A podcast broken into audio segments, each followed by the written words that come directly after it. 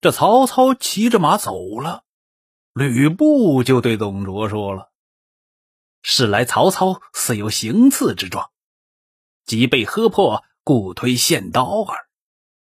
他想行刺你来，被喝破了以后啊，就说是献刀。”董卓说：“呃，无意已之。我也正怀疑这事儿呢。”正说话的时候啊，正好李儒也进来了。董卓呢就把这个事儿啊告诉对方了。李儒是个谋士啊，说了这么一句话：“曹无妻小在京，只独居寓所。今差人往召，如比无疑而来，则是献刀；如推脱不来，则必是行刺，便可亲而问也。”董卓一听。是这么回事于是就差了那狱卒四个人去换那个曹操去。这四个人呢，去了好长一段时间，回来就说呀：“曹不曾回狱，乘马飞出东门，门吏问之，曹曰：‘丞相差我有紧急公事，纵马而去也。’哎呦喂，这曹操见机的真是快呀！骑上马都不回家里去，不回住的地方。”直接冲出城门去了，厉害呀！当机立断，很是果敢呢。李儒一听，曹贼心虚逃窜，行刺无疑义。这曹操就是行刺的了。董卓大怒啊！我如此重用他，他反来害我。李儒说呀：“此必有同谋者，待拿住曹操，便可知矣。”董卓于是令变形文书画影图形捉拿曹操，擒得者呀赏千金封万户侯，窝藏者同罪。开始全天下的缉捕曹操了。这曹操跑出都城去了，他能往哪里去呀？回老家呗。老家呀，就是乔郡。到乔郡的路上啊。路经中牟县，被那守关的军士啊给抓了，擒他过来呀，献给县令。曹操说什么呀？我是客商，复姓黄甫，说瞎话呢。这县令啊，盯着曹操的脸看了半天，沉吟了半晌，说出来一个惊天动地的话呀：吴前在洛阳求官时。曾认得汝是曹操，如何隐晦呀？且把他监下，明日借去京师请赏。我了个天哪！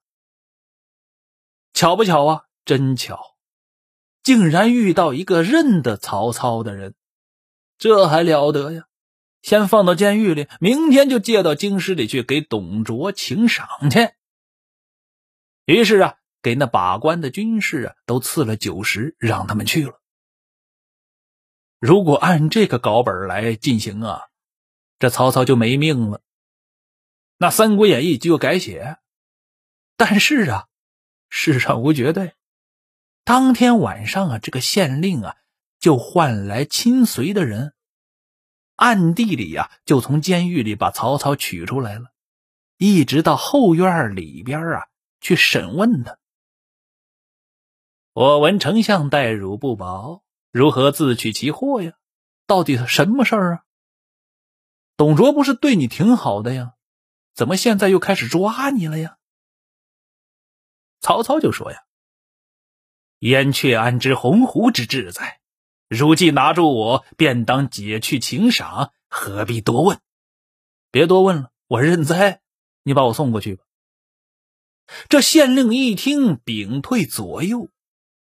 悄不丁的跟曹操说：“汝休小觑我，我非俗吏，乃为欲其主耳。我不是一般人，嗯，但是啊，还没有遇到主人。说白了，我也在想着和人图谋大事。”这曹操一听，哎呦喂，峰回路转，有门啊！赶快跟了一句。吾祖宗世时汉禄，若不思报国，与禽兽何异呀？吾屈身是浊者，欲成剑屠之，为国除害耳。今事不成，乃天意也。这话一出啊，县令心里有谱了，知道这曹操也是个忠良之辈，于是就问呢：“孟德此行将欲何往？”曹操就说：“吾将归乡里，发矫诏。”召天下诸侯兴兵共诛董卓，吾之怨也。这县令闻说，哎呀，风云际会呀，就等这个时候呢。于是亲自给曹操解了绳索，扶他到上座，然后啊向他再拜，说了一句：“公真天下忠义之事也。”曹操一看，不用死了，也不用再借赴京师了。哎呦，真好！然后啊，就问县令：“你是贵姓名谁呀？”这县令说出一句话来，也是个名人呢。吾姓陈，名公，字公台，老母妻子皆在东郡。今感公忠义，愿弃一官，从公而逃。陈公出场了，尔东陈，宫殿的宫，这也是三国时期有名的谋士。曹操一看不用死了，还得了一个谋士，哎呦，欢天喜地呀！当天夜里，陈宫收拾盘缠，和曹操啊都换了一身衣服，各备了一口宝剑，乘马偷着乔俊来了。